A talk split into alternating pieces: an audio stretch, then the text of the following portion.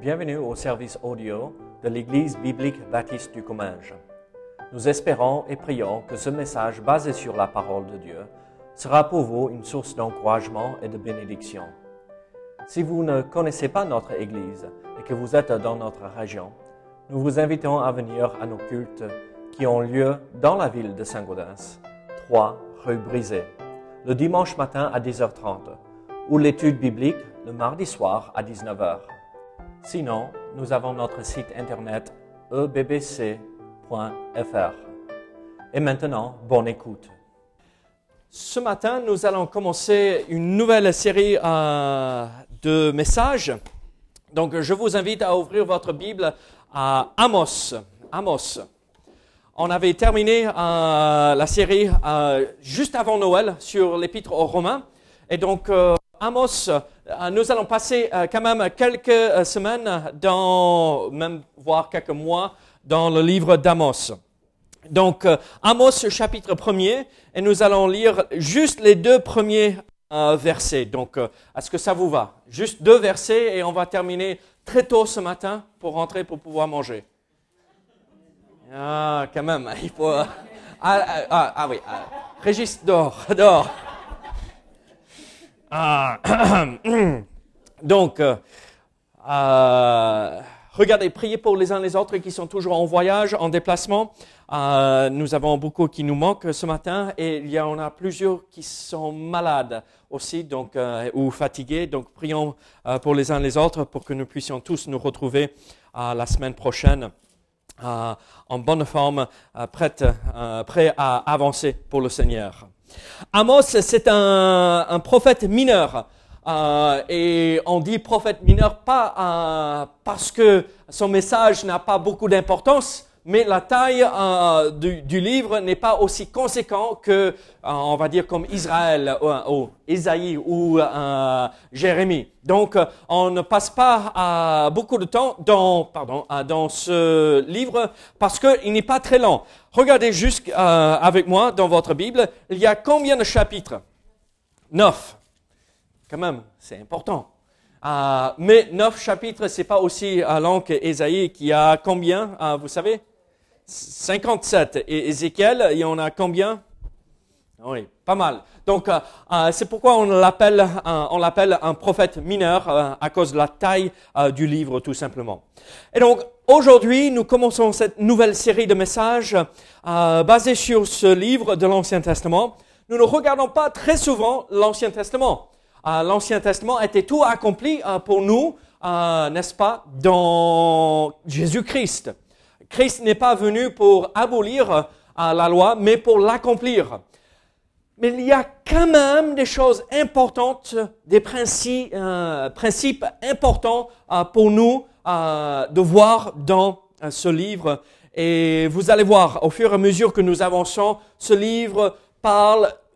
on, aurait pu mettre ceci dans le journal de ce matin. Ça s'applique aujourd'hui pour nous et euh, les principes que nous allons voir ensemble, on les vit aujourd'hui. Donc, euh, préparons notre cœur pour euh, euh, cette série de messages et surtout le message de ce matin. Lisons ensemble Amos chapitre 1er, les versets 1 et 2. Parole d'Amos, l'un des bergers de Tekoa.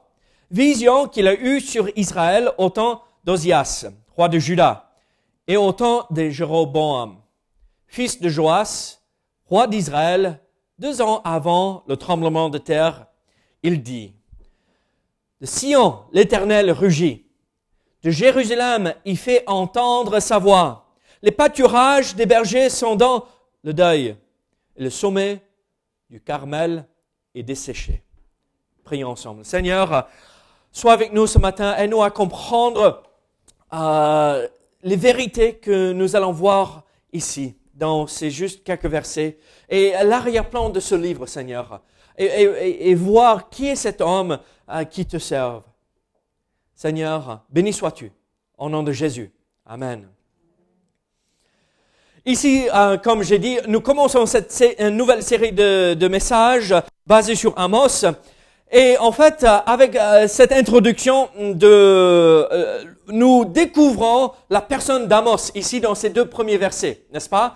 Euh, Ça nous dit pas grand-chose par rapport à lui, mais on voit que c'est l'un des bergers de Tekoa. Il a eu une vision euh, pendant le temps euh, des règnes de Osias et de Jéroboam, euh, fils euh, du, de Joas, roi d'Israël. Deux ans avant le tremblement de terre. Donc en fait, quand nous voyons ceci, cette introduction de, ce, de ce livre, nous voyons un tout petit peu où ça nous donne l'occasion de s'arrêter, pas aller même plus loin, et de voir et comprendre qui est cet homme. Et donc ce matin, nous allons voir un tout petit peu euh, le qui, le pourquoi et le quand euh, de tout cela, de, cette, euh, de ce livre, pour préparer notre cœur pour la suite. Donc nous voyons un contraste entre les paroles d'Amos et la voix de Dieu, n'est-ce pas? Regardez le verset premier. Paroles d'Amos. Amos ne commence pas la prophétie que j'ai reçue. il dit tout simplement les paroles. Les paroles d'Amos. Et, c'est en contraste avec ce que nous voyons en verset 2. Il dit, voici euh, euh, ce que l'Éternel dit. Euh, de Sion, l'Éternel rugit. De Jérusalem, il fait entendre sa voix. Et donc, en fait, nous voyons que Amos, dès le départ, nous montre que c'est un homme humble euh, et qui ne se prend pas comme quelqu'un de très très important euh, dans euh, l'histoire de l'humanité. C'est un simple serviteur de Dieu. Et donc, euh, nous voyons ce contraste entre les paroles d'Amos et la voix de Dieu qui rugit, qui, euh, qui crie fort. C'est un peu comme ce lion euh, qui est là, qui, qui rôde et qui rugit. on, est, on est tous passés dans un zoo à un moment donné. Est-ce que vous avez jamais entendu un lion rugir? Ah, oh, Ça fait peur. Est-ce que vous êtes jamais allé dans un endroit où il y avait des des chats sauvages qui euh, parcouraient euh, le territoire? Je sais que là où j'ai grandi, on a des panthères euh, qui passent la nuit et il faut faire attention. Il faut bien fermer, enfermer les poules dans les poulaillers, bien avec une serrure, parce que sinon ça part très vite. Il y a, y a ce qu'on appelle des mountain lions, des lions des montagnes chez nous. Et ça peut faire peur. Et on les entend le soir parfois. Et là, le message, c'est Dieu qui crie, c'est euh, Dieu qui rugit, c'est le lion de Judas qui parle ici. Il faut écouter sa voix. Et donc, euh, Amos entend euh, ce que Dieu dit, et nous voyons que dans son âme, il, il entend la voix de Dieu, le Dieu de justice, qui voit ce qui se passe, et il est déçu par les événements qui se passent en Israël. On voit cet homme simple et on voit un homme que Dieu avait choisi et on voit que Dieu peut nous choisir aussi. Décider de nous prendre pour transmettre un message. En lisant le livre d'Amos, je vois ceci. Dieu veut que nous, ses enfants, ressemblent à son serviteur Amos. Mais qui est cet homme? Qui est cet homme? Qui est Amos? D'où vient-il? Quand, euh, a-t-il eu euh, cette vision? Et donc, c'est ça ce que nous allons voir en premier. Et donc, la première chose, qui est Amos? Est-ce que quelqu'un, on, va faire un tout petit peu, euh, on va échanger ce matin, est-ce que vous connaissez un tout petit peu sur la personne d'Amos? Déjà, ne dites pas qu'il est berger. Il vient de Tekoa euh, et il a prophétisé pendant le temps d'Ozias et de Jéroboam. Donc, ces détails-là, vous les avez, donc ne dites pas ça. Qu'est-ce que vous connaissez par rapport à cet homme? Il a un nom très court, quatre lettres. Honnêtement, j'étais beaucoup comme vous. Hein. Je connaissais là, mais pas beaucoup plus. Ah, oh, j'avais eu ça dans mes études, mais vous savez, après 20 ans, euh, les études, ça, ça, tombe loin derrière, hein, et on ne se rappelle plus de toutes ces détails. Donc, en fait, Amos, qui est cet homme? En fait, Amos était euh, euh, un laïc, on va dire il ne faisait pas partie des prophètes.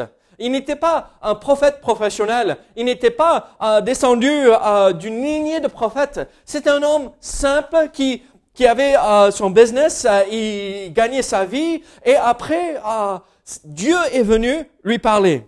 C'était pas un prophète professionnel, il n'était pas descendu d'une lignée de prophètes. Et en fait, nous voyons ici dans le premier verset son métier.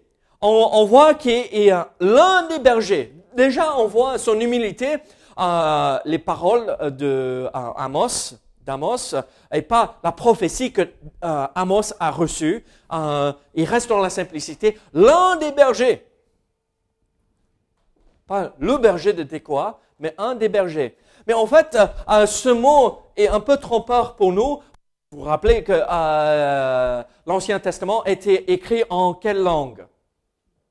Je sais que c'est entre deux fêtes, vous êtes fatigués, moi aussi. Je vois les, euh, cernes euh, sous les yeux de euh, pauvre Pierre et Rudy là.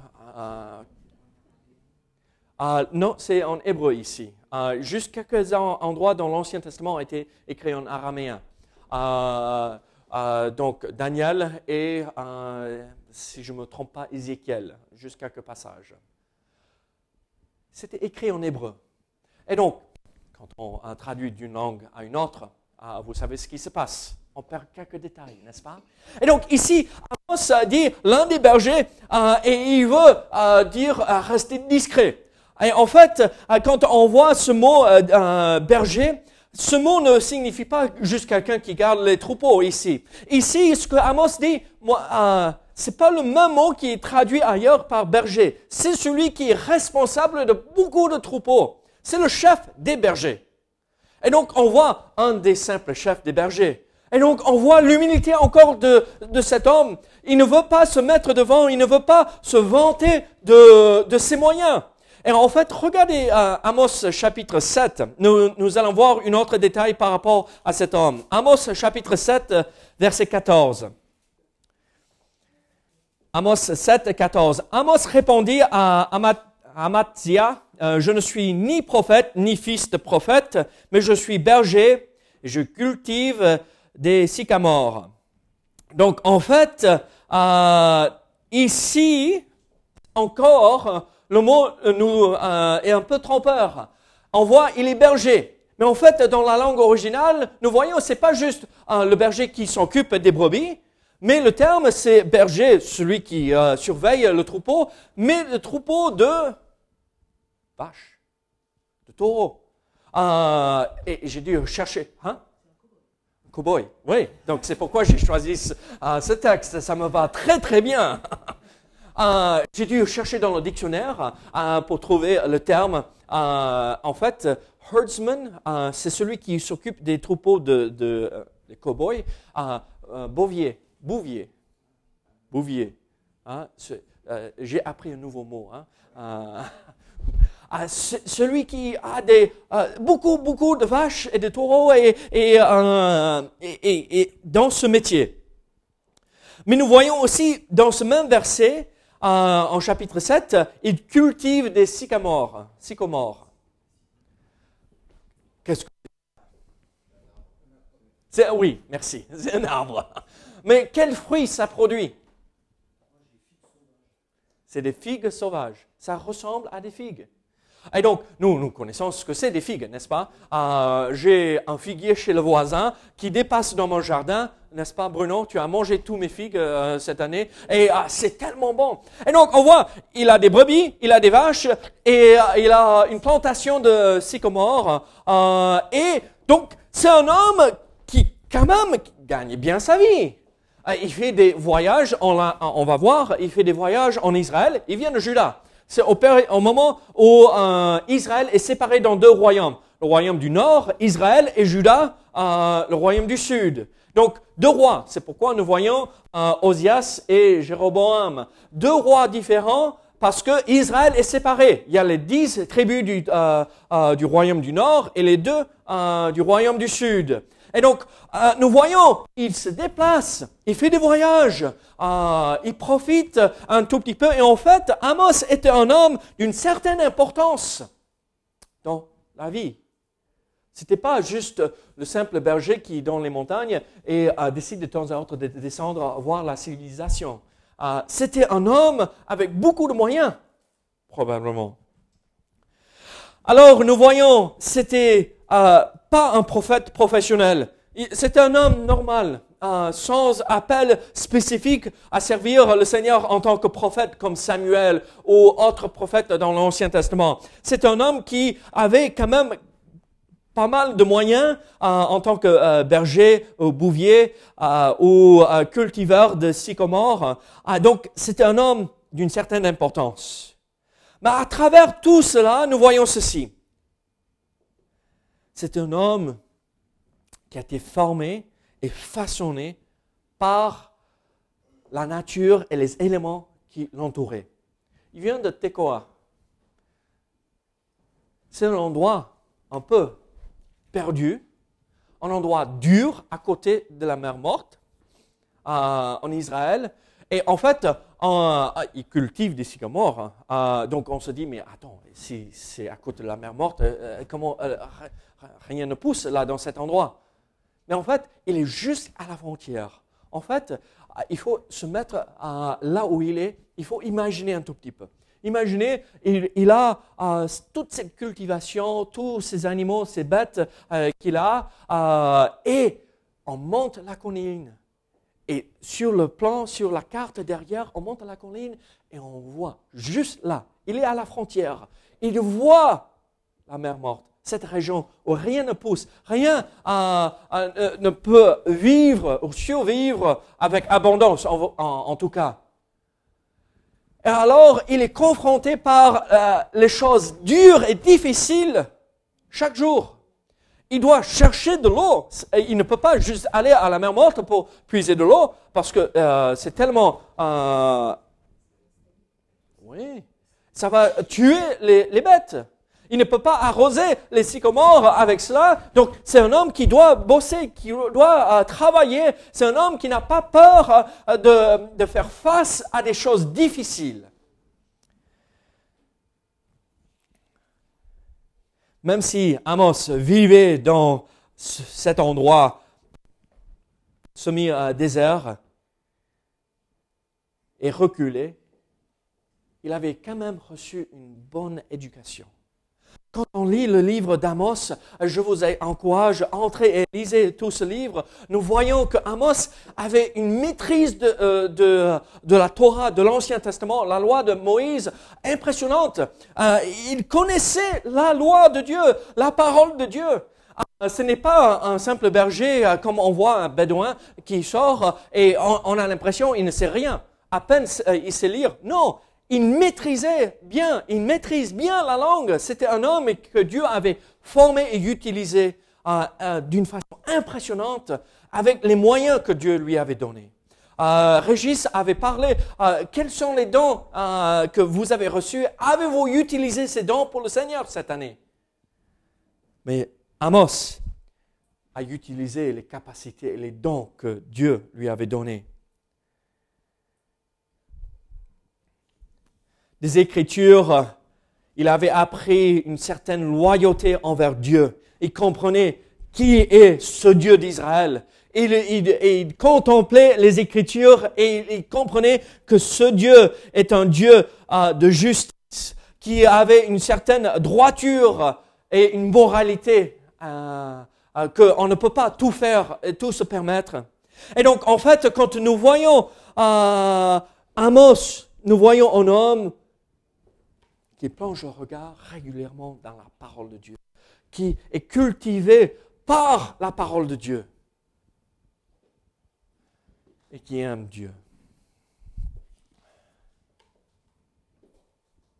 En fait, quand vous lisez euh, Amos, et vous lisez entre les lignes aussi, parce que tout ne nous est pas donné ici, on voit que Amos est parti en Israël et euh, pour, euh, pour les affaires. Euh, quand on est en déplacement pour le travail, c'est un peu ça ce qui s'est passé. Il a quitté Juda, là où il était, d'où il venait, et après il est monté en Israël. En fait, quand il est arrivé en Israël, pendant un de ses voyages, Amos euh, faisait face à la vie de débauche.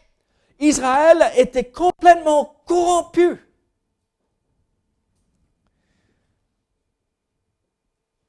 La vie était, en Israël était remplie d'injustice. Voilà pourquoi le message que nous voyons en Amos s'applique à nous aujourd'hui. En fait, les prêtres euh, en Israël étaient pervertis. Ils étaient là pour gagner euh, de l'argent pour eux-mêmes. En fait, quand on allait euh, adorer Dieu, Jéhovah ou Yahvé, parce qu'on ne sait pas comment le prononcer Jéhovah ou Yahvé, d'accord, parce qu'il n'y avait pas les voyelles dans la langue hébreu, on, voyait Yahvé et on voyait Baal, le Dieu faux Dieu. On a attribué à Baal des œuvres que Dieu avait accomplies. On voyait que, en fait, les hommes se sont trompés en mélangeant fausse religion avec la vérité de Dieu.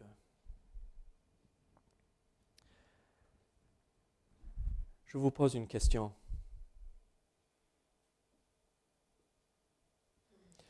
Dieu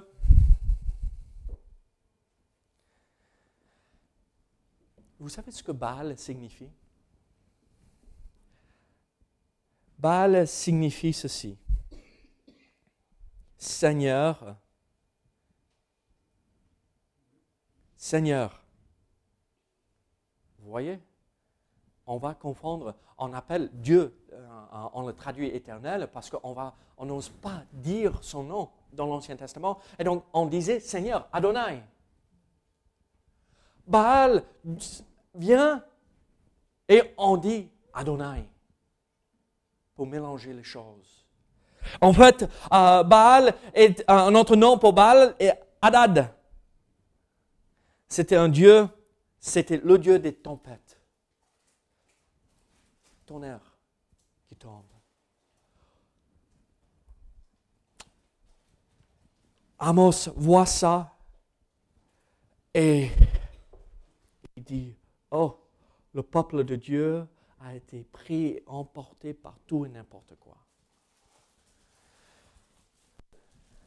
Il voyait l'adoration de Baal et il était attristé. On voit aussi en lisant euh, le livre d'Amos que les riches devenaient plus riches et les pauvres plus pauvres. N'est-ce pas ce que nous voyons de nos jours? La religion est mélangée avec tout et n'importe quoi. N'est-ce pas ce que nous voyons aujourd'hui? Les riches sont plus riches, les pauvres sont plus pauvres, et même l'esclavage qui était interdit chez Israël a été mis en vigueur de nouveau.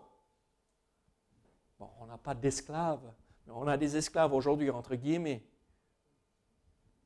Quand on raconte combien d'heures il faut bosser pour gagner un salaire raisonnable, ce n'est pas normal.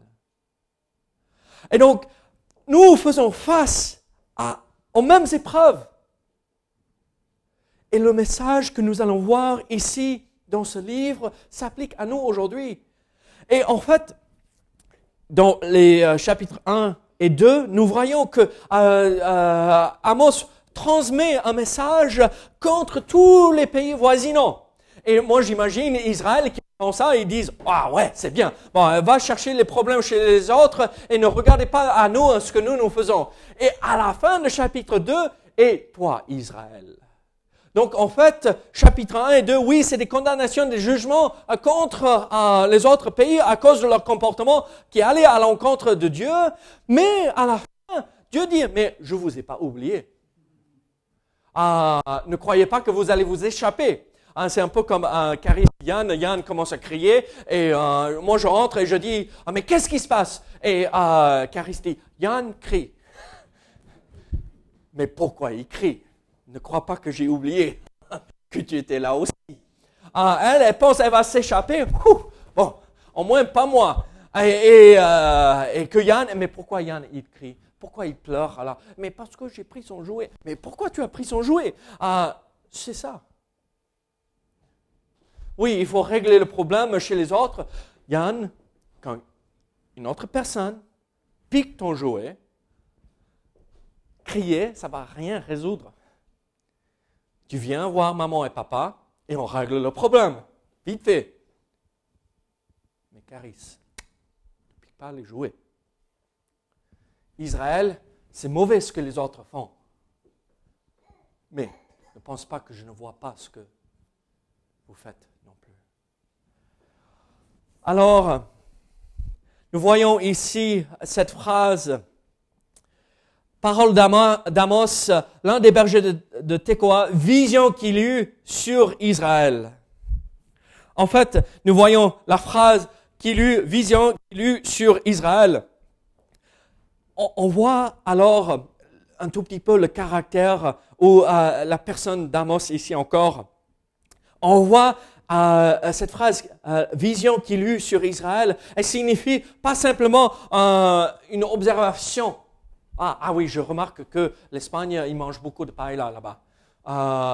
non, c'est une vision. le verbe vision qu'il eut signifie recevoir une révélation, un aperçu prophétique en fait, ce que Amos a eu ici, il a pu voir la situation d'Israël du point de vue de Dieu.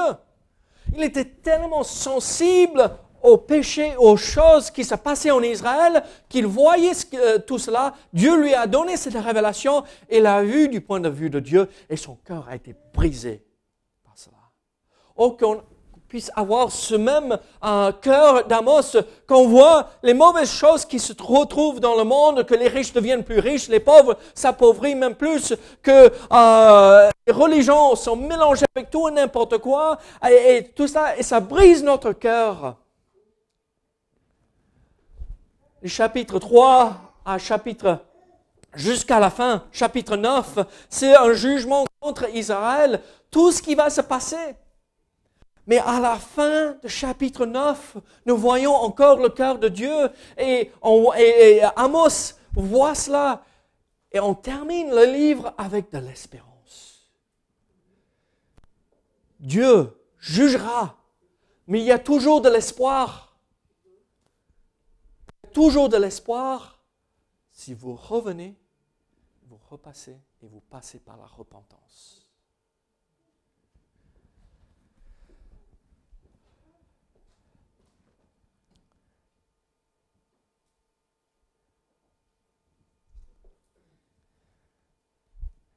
Amos avait le cœur lourd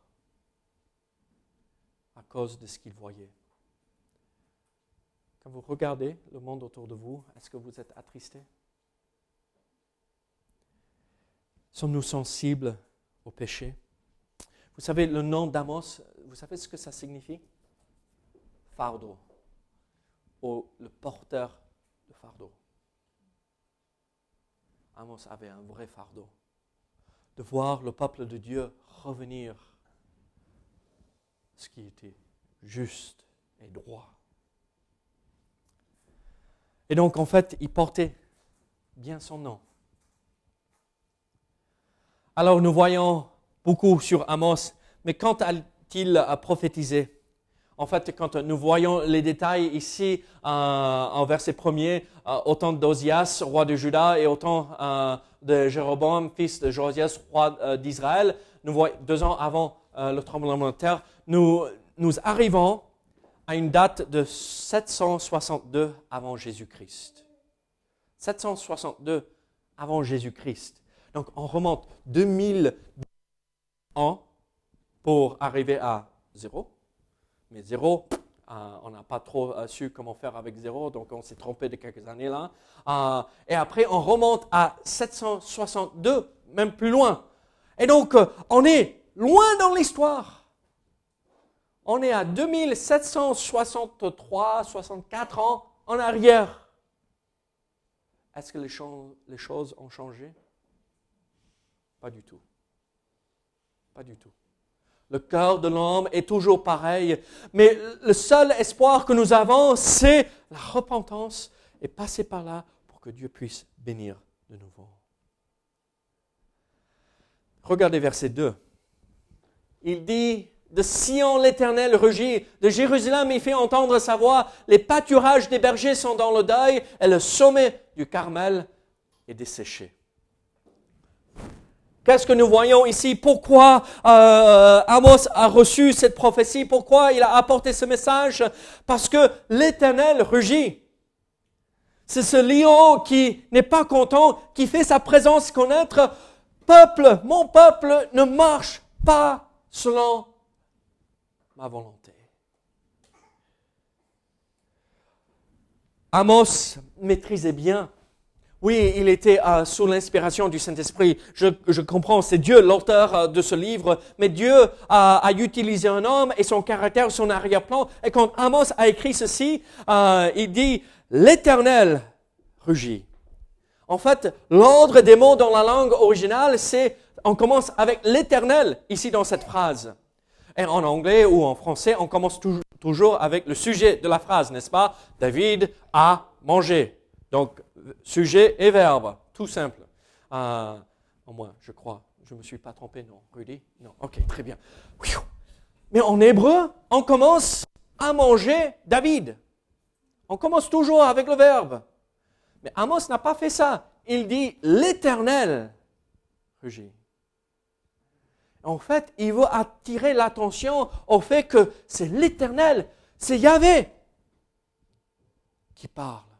C'est le Dieu, oui, euh, qui rugit de Jérusalem, où il fait entendre sa voix de Jérusalem, là le lieu du temple, où nous voyons, oui, la justice de Dieu, parce qu'il faut amener euh, des sacrifices pour couvrir nos péchés, mais nous voyons la miséricorde de Dieu, parce que quand on amène euh, le sacrifice et on passe par la repentance, Dieu pardonne et nos péchés sont lavés et effacés.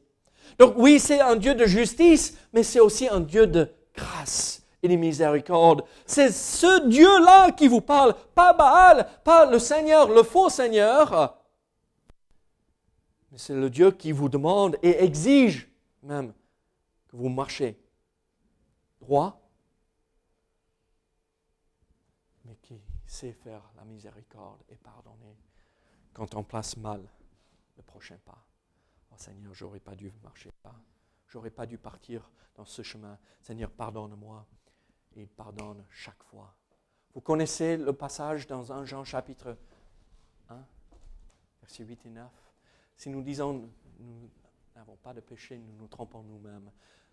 Mais si nous confessons nos péchés, il est fidèle et juste de nous les pardonner. Ça, c'est le Dieu de miséricorde. Ça, c'est un Dieu juste il voit le péché. Il ne tourne pas un œil, aveugle. Euh, vous savez ce que nous, nous faisons, les parents? Moi, ok, on va, je ne vais pas dire nous, les parents. Ce que moi, je fais, quand on est avec d'autres personnes, mes enfants euh, ne font pas euh, exactement ce que j'aimerais bien. Vous savez ce que je fais? Ah, On est devant les autres. Je dis rien. Sauf si c'est grave, hein Sauf si c'est grave. Euh, mais des petites choses euh, que normalement à la maison, euh, juste pour garder le calme et la paix, pour pas bousculer les choses. Oui, c'est ça. Mais quand on arrive à la maison, tu vas voir. Tu as besoin d'aller aux toilettes? Viens, tu as besoin d'aller aux toilettes. Je vais te régler ça vite fait. On y va.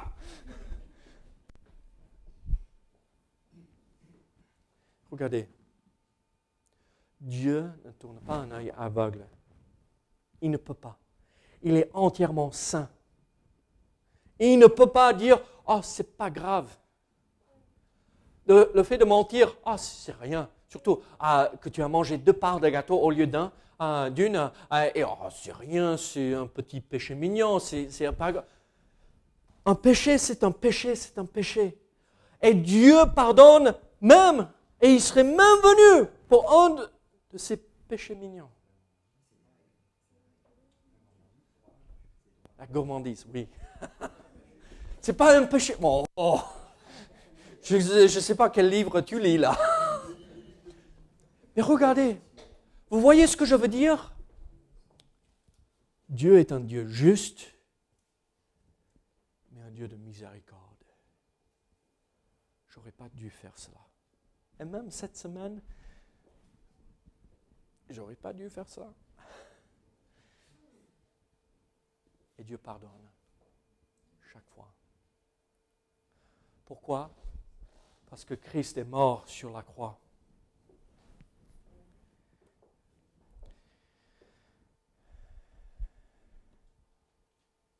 C'est l'Éternel. C'est Yahvé qui rugit.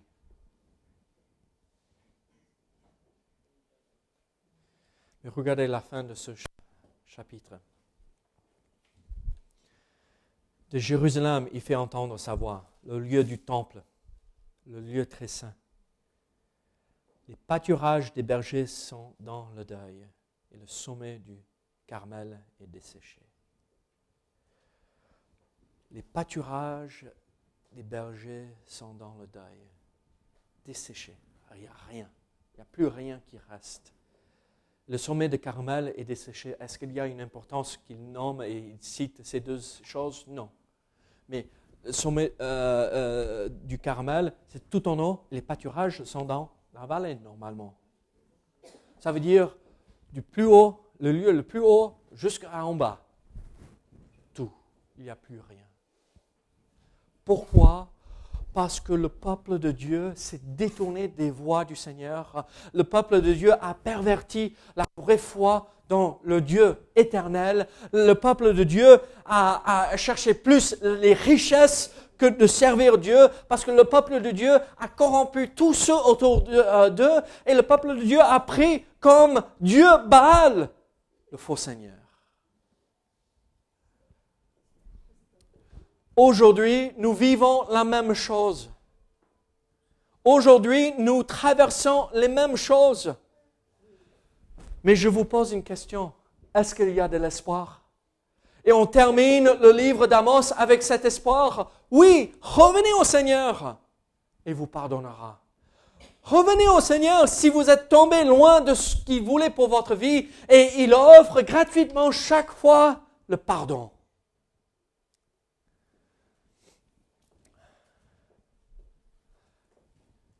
Le message de ce matin, c'est ceci. Ayons le même cœur d'Amos, un homme humble, un homme qui cherchait à servir le Seigneur, un homme qui ne s'est pas mêlé des choses de ce monde. Mais si vous êtes comme moi, on n'est pas parfait. Et si nous sommes éloignés de la voie que Dieu avait tracée pour nous, venez et cherchez le pardon et Dieu vous pardonnera et vous rétablira et vous remettra sur vos pieds pour démarrer cette nouvelle année avec le Seigneur. Est-ce que Dieu sera et est déçu de notre vie? Ou est-ce qu'il peut choisir de nous utiliser pour le servir comme il a choisi Amos. Prions ce matin. Seigneur, merci pour ta parole. Seigneur, merci pour ces deux versets qui nous montrent comment il faut vivre. Seigneur, béni sois-tu au nom de Jésus. Amen.